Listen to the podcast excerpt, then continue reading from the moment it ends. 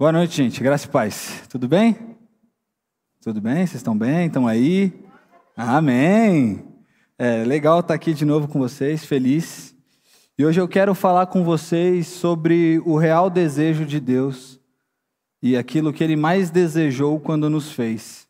E para isso eu gostaria de convidar vocês a um passeio pelas páginas aí da Bíblia. Vou narrando algumas histórias e você que cresceu na igreja vai rememorando a sua EBD, vai rememorando o seu cultinho familiar quando sua mãe ia te ensinando tudo isso. E a nossa história começa em Gênesis, quando Deus resolve criar o homem, criar o ser humano do barro da terra e colocar ele num jardim. Um jardim que ele havia criado, desenhado estruturado para ali se encontrar com o homem.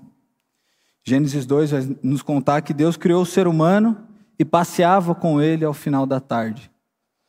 Esse é o grande desejo de Deus, e eu queria te oferecer essa leitura e essa chave de leitura para que na sua casa você faça a leitura do Antigo Testamento, do Novo Testamento, a partir desse desejo. O desejo de Deus sempre foi amizade e comunhão. Deus nos criou porque Ele queria ter amizade e comunhão. E no Gênesis 3, você bem sabe que Adão e Eva então comem o fruto, perdem o laço de comunhão e amizade, traem a amizade de Deus, saem do paraíso, saem do lugar que eles deveriam trabalhar para manter saudável. O trabalho de Adão e Eva era esse: manter o jardim saudável, porque o jardim era o lugar do encontro. E eles então perdem a relação com Deus, e Deus passa a se relacionar com a humanidade apenas a partir de alguns homens, algumas mulheres, que se colocaram a ter relação de comunhão e amizade com Deus. Aí você vai lembrar da sarça ardente, você vai lembrar de Noé, você vai começar a lembrar de alguns homens que viveram ali aquele tempo e se relacionaram pessoalmente com Deus. Viram Deus na sarça, ouviram a voz de Deus, viram Deus através dos astros, sonharam, porque o desejo de Deus sempre foi se relacionar e ter amizade. E aí, em Gênesis 12, a gente tem um momento muito interessante, que, que Deus escolhe Abraão, e chega para Abraão e fala: Abraão, eu farei de você o meu povo. Deus não se relaciona mais agora só com um ser humano, mas daquele ser humano vai fazer um povo. E esse povo começa a ser formado, e você sabe dessa história, você conhece essa história. E esse povo se encontra escravizado no Egito, e agora a gente já está em Êxodo. E Deus escuta aquele povo sofrendo, escuta o seu povo sofrendo e resolve atender os pedidos de clamor e de justiça daquele povo. Liberta aquele povo do Egito e diz algo inédito até aqui na história que é o seguinte: ele chega para aquele povo no deserto e diz: Eu sou o seu Deus, o único Deus, e agora vocês são o meu povo. Isso nunca tinha sido dito antes na história. Os povos ali se relacionavam como se existissem diversos deuses, mas Deus aparece e diz: Eu sou o único Deus e vocês são o meu povo. E derrama toda a sua glória diante daquele povo. E aí o povo assusta. Doido pensar nisso, né? Imagina Deus derramando toda a sua glória e o povo vê tudo aquilo, assusta e fala: Moisés, fala com ele pelo amor de Deus, pelo amor dele mesmo, para ele nunca mais fazer isso.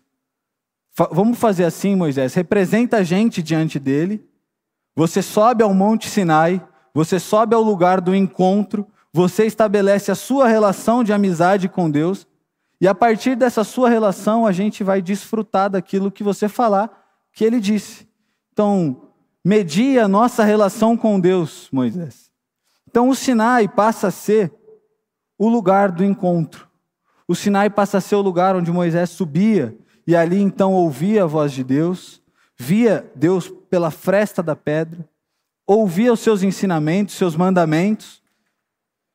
E ali o povo vai crescendo, e do Sinai eles passam então, a partir das ordens de Deus, eles constroem um tabernáculo móvel porque você bem sabe que esse povo estava no Egito, no, saiu do Egito, foi para o deserto e ficou vagando 40 anos.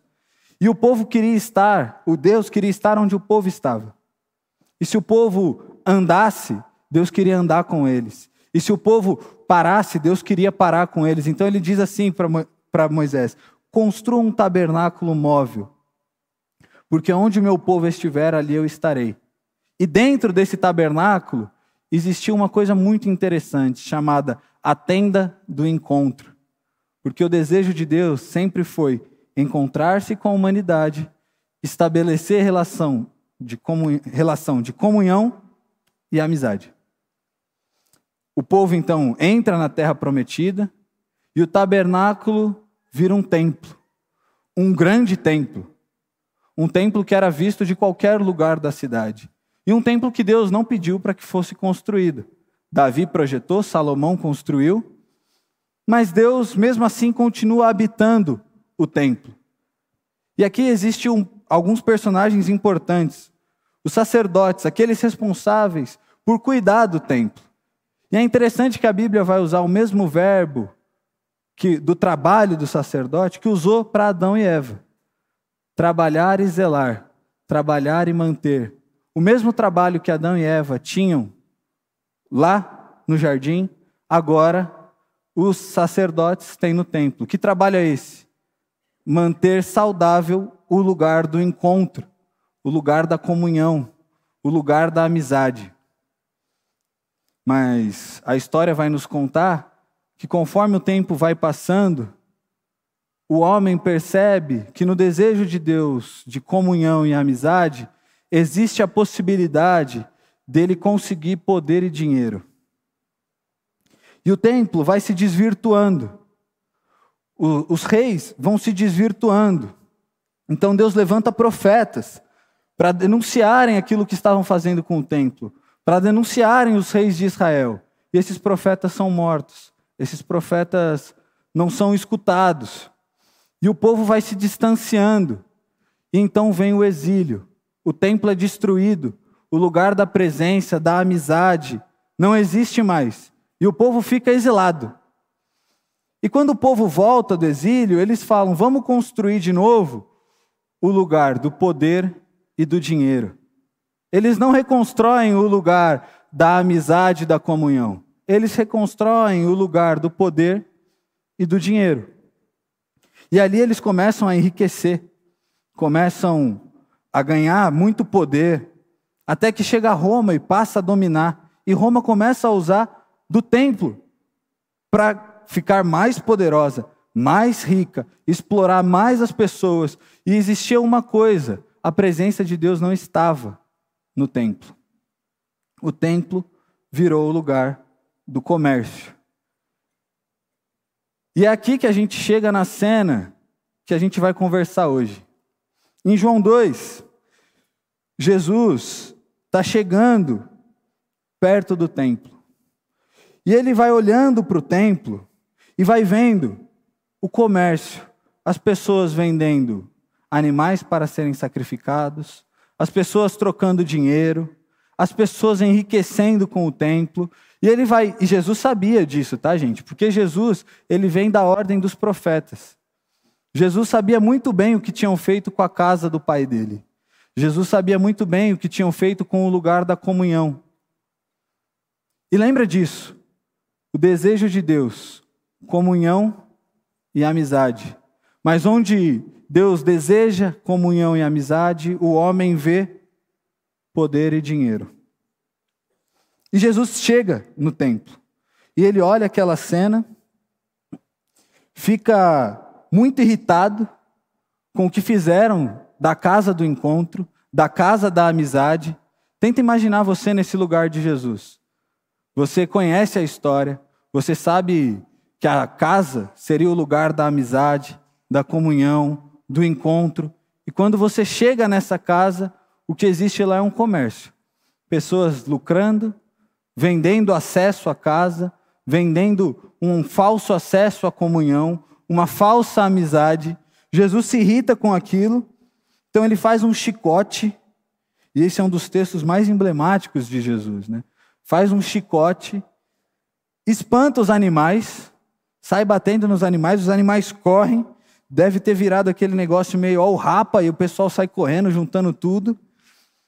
Ele vai virando as mesas e irritado ele fala: Tirem essas coisas daqui, parem de fazer da casa do meu pai um mercado. Jesus vem da tradição dos profetas, que já diziam isso há muito tempo. Parem de fazer da casa do pai um mercado. Porque a casa do pai é o lugar da comunhão, a casa do pai é o lugar da amizade, a casa do pai é o lugar do encontro. Vocês fizeram dela um mercado. E as pessoas em volta veem Jesus fazendo tudo aquilo. Os sacerdotes que cuidavam do templo veem um homem atrapalhando o seu comércio, atrapalhando as suas vendas, o seu lucro, o seu poder indo embora. E eles dizem para Jesus: Como você pode fazer isso? Com que autoridade você faz isso? Quem você pensa que é para fazer isso que você está fazendo? E Jesus respondeu: Destruam esse templo e eu o levantarei em três dias. E aí, o choque, né? Mas esse templo levou 46 anos para ser edificado.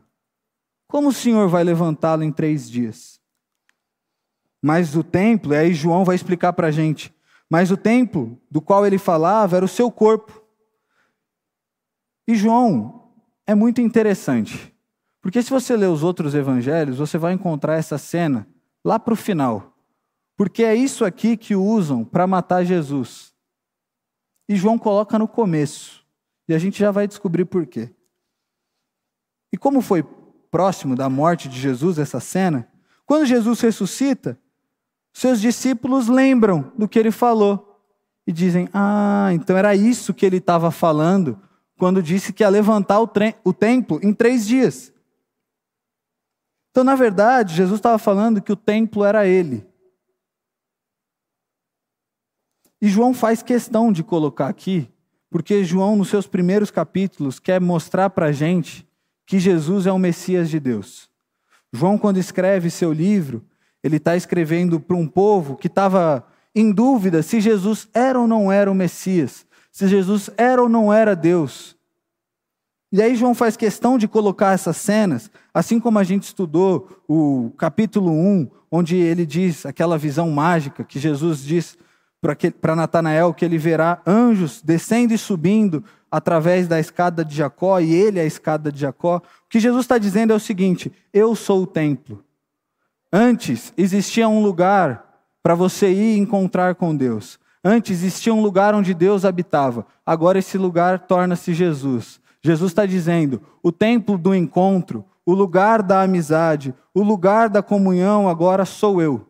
E aquele que vier a mim vai encontrar o Pai. Não é isso que o Evangelho de João nos diz? Aquele que vê a mim vê ao Pai. Eu não faço nada do que eu não vi o Pai fazendo. O que Jesus está dizendo, o que João está dizendo para a gente, é que Jesus é a conexão entre o céu e a terra. Então, Jesus é o, é o Éden, Jesus é o Sinai, Jesus é a tenda do encontro, Jesus é o templo, Jesus é o lugar do encontro com o Pai. Mas assim como o templo, acontece também com Jesus. O tempo vai passando, as pessoas vão entendendo que o desejo de Jesus era comunhão e amizade, e onde Deus quer comunhão e amizade, o homem vê poder e dinheiro. E fazem de Jesus um mercado, fazem de Jesus um negócio. Constantino fez isso no século III, quando tornou Roma um império cristão e passou pelo mundo cristianizando todos os impérios ou se converte ou morre. Se converteu, pague o imposto. Logo depois, as cruzadas fizeram isso. Cruzes nos escudos, orações em nome de Deus e espada no pescoço dos muçulmanos. A Inquisição fez isso, queimando mulheres que diziam ser apaixonadas por Deus Dizer que sentia Deus no corpo era o suficiente para você ser morta queimada. Tudo isso em nome de Jesus. Porque onde Deus quer comunhão e amizade, o homem vê dinheiro e poder. E depois da Inquisição, a gente pode dar um salto histórico e ir para a Segunda Guerra, onde Hitler encontrou em na Bíblia razão para matar judeus, ou ele acha que encontrou na Bíblia razão para matar judeus. A gente pode dar um salto histórico e vir para Brasil 2023, onde pastores, políticos usam o nome de Jesus para enriquecer, assim como aqueles sacerdotes fizeram no templo. Eu comecei meu ministério com um carro ponto zero. Hoje eu dirijo o de um milhão e meio. Piso em 15 mil. No meu pulso está um relógio de 14. Deus prosperou o meu ministério, porque eu fui fiel. Sem perceber que Ele só está operando na lógica do mundo que diz para a gente que sucesso é dinheiro e poder. Pastores que dizem por aí que se o seu filho morreu, sinto muito, você orou pouco. Se seu pai está enfermo, quem mandou não vir à igreja?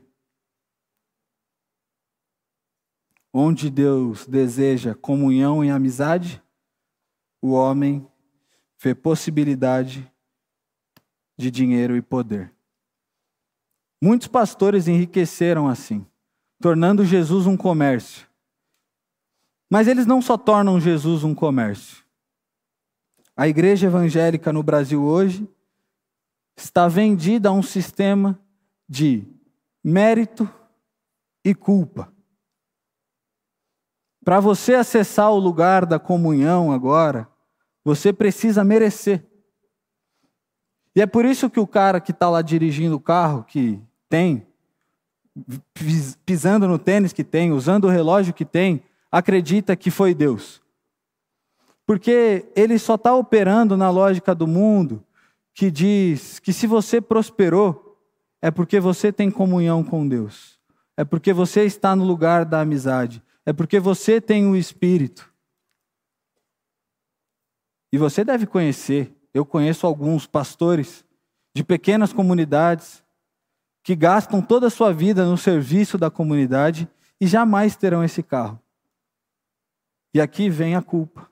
Porque esse cara, por não obter esse sucesso que o mundo diz que é sucesso, ele vai se questionar: será que eu tenho o Espírito? Será que Deus está olhando o meu ministério? Será que Deus percebeu o meu ministério? Eu não tenho o carro de um milhão e meio, eu não tenho o relógio de 15 mil. Ou você vai se questionar: será que o câncer do meu pai é para que eu voltasse para a igreja? Será que a doença do meu filho é para que eu, Deus me fizesse orar mais? Culpa. Porque no nosso inconsciente é dito que o lugar do merecimento, o lugar da comunhão, o lugar da amizade com Deus se conquista, se compra. E eu e você somos criados nesse sistema, ensinados nesse sistema, sem perceber que isso vai fazendo de Jesus um lugar de comércio sem perceber que isso torna o nosso Senhor Jesus, o nosso amado Jesus, um lugar de débito e crédito. Como se Jesus tivesse uma caderneta onde ele dissesse o seguinte: Ah, o Dudu vai ter uma entrevista de emprego. Ele jejuou, vou dar o emprego. Ah, Mariana está passando por uma crise de ansiedade, mas ela não foi à igreja essa semana. Vai passar sozinha. E eu e você então passamos a correr desesperados para mostrar para Deus aquilo que nós fazemos. Deus me percebe, eu venho toda semana na integração. Deus me percebe, eu estou entregando marmita toda semana. Por que, que o meu carro quebrou? Se eu sou fiel, se eu sou dizimista, se eu faço trabalho social, por que esse diagnóstico? A gente transforma Jesus e o lugar da comunhão e da amizade num mercado. Mas o que esse texto está contando para a gente é que Jesus, e Jesus está tentando mostrar isso para eles. Jesus, se tivesse aqui hoje, ele provavelmente viraria algumas tendas, chutaria algumas barracas e tentaria dizer para a gente o seguinte: eu sou o lugar da comunhão, eu sou o lugar da amizade, e eu sou o suficiente para você acessar esse lugar. Você não precisa merecer esse lugar. Você não precisa comprar esse lugar. Você precisa vir a mim, porque eu sou esse lugar. Eu sou a porta, eu sou a escada que te conecta com o Pai. Quem vê a mim, vê ao Pai. Jesus está todo tempo mostrando para a gente que Ele é o lugar onde a gente encontra comunhão. E é Interessante ver esse texto, porque Jesus está dizendo que ele vai construir um novo templo. Jesus não está dizendo que ele vai destruir o templo e que não, haverão, não haverá mais templo. Ele diz que ele vai reerguer esse templo. E esse templo vai ser o corpo dele. E se você não sabe, eu queria te contar isso. Eu e você somos o corpo de Jesus. Então, o que Jesus está querendo dizer aqui é que eu e você somos o templo. Eu e você somos o lugar do encontro, o lugar da amizade. Então você não precisa mais dos passeios do final do dia, você não precisa mais da sarça queimando, você não precisa mais do Monte Sinai, você não precisa mais do tabernáculo, nem do Santo dos Santos uma vez por ano, porque você foi inserido no templo e você é o templo. O lugar do encontro é você. O lugar da amizade é você. E o que Jesus está tentando dizer para mim e para você é que nós podemos acessar esse lugar da amizade e esse lugar do encontro em qualquer momento. E o que eu e você precisamos fazer? O mesmo trabalho que Adão e Eva tinham: cuidar e zelar do templo, do jardim, para que ele permaneça um lugar de encontro. Deus, quando diz para a humanidade que quer se relacionar com a humanidade, ele não pede dinheiro em troca, não pede sacrifício em troca, ele pede reciprocidade. E você sabe o que é isso? Todo mundo aqui tem um amigo que você insiste muito para ser amigo e ele não quer ser. Ou oh, vamos lá em casa, ou oh, vamos marcar. É, vamos para a igreja, vamos marcar. Amizade acontece com reciprocidade. Amizade acontece com cuidado. E o que eu e você precisamos fazer para acessar então esse lugar de comunhão, de amizade com Deus? Cuidar desse lugar de amizade, cuidar desse lugar de comunhão, cuidar de você. Você é o templo. Deus construiu um templo que não é feito de pedra morta, mas é feito de pedras vivas. Um templo cósmico, um templo que não está mais localizado em Jerusalém, mas em qualquer lugar que aquele ou aquela que está inserido em Jesus está. Eu não sei se você tem dimensão do quanto isso é extraordinário. Pessoas passavam um ano esperando para entrar no Santo dos Santos. Uma pessoa passava um ano esperando para estar um dia no Santo dos Santos. E quando Jesus morre e aquele véu rasga, ele está dizendo para mim, para você e para todo mundo: o lugar do encontro, o lugar da amizade, não é mais no Santo dos Santos. mas é em todo aquele e aquela que foi inserido em mim, que é meu corpo, que é parte daquilo que eu estou construindo no mundo. E eu pedi para a gente cantar uma música, e ao cantar essa música, eu queria te fazer um desafio, uma provocação, uma sugestão. Que você cantasse essa música como quem celebra isso. Porque, gente, isso é extraordinário. Você foi inserido, você foi inserida no lugar da comunhão, no lugar da amizade. E você só precisa cuidar disso. Você só precisa estar atento, atenta a isso. Deus está a todo momento ó, batendo aí na sua porta, falando: Eu quero comunhão, eu quero amizade. Esse sempre foi o meu desejo desde o Éden. E olha isso que doido. No Éden, a história começa com Deus montando uma refeição é fruta. Você tem fruta, você tem um monte de coisa ali que Adão e Eva podiam comer, se alimentar e, e passear com Deus na viração do dia. E a história termina lá no Apocalipse com uma mesa posta, com um banquete onde a gente está na presença do Cordeiro. Porque a Bíblia nos narra a história de Deus vindo em encontro da humanidade e a todo tempo dizendo: eu quero comunhão e amizade. E eu e você podemos ter isso. Cara, Davi não teve isso. O que você tem, os salmistas não tiveram isso. Então, eu queria que você cantasse essa música como quem celebra. E não só como quem celebra, mas como quem se examina e procura dentro de si esse jardim, essa tenda do encontro, esse Sinai. Cuida disso aí. Porque Deus quer te encontrar e ter amizade com você.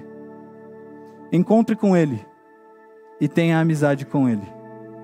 Amém.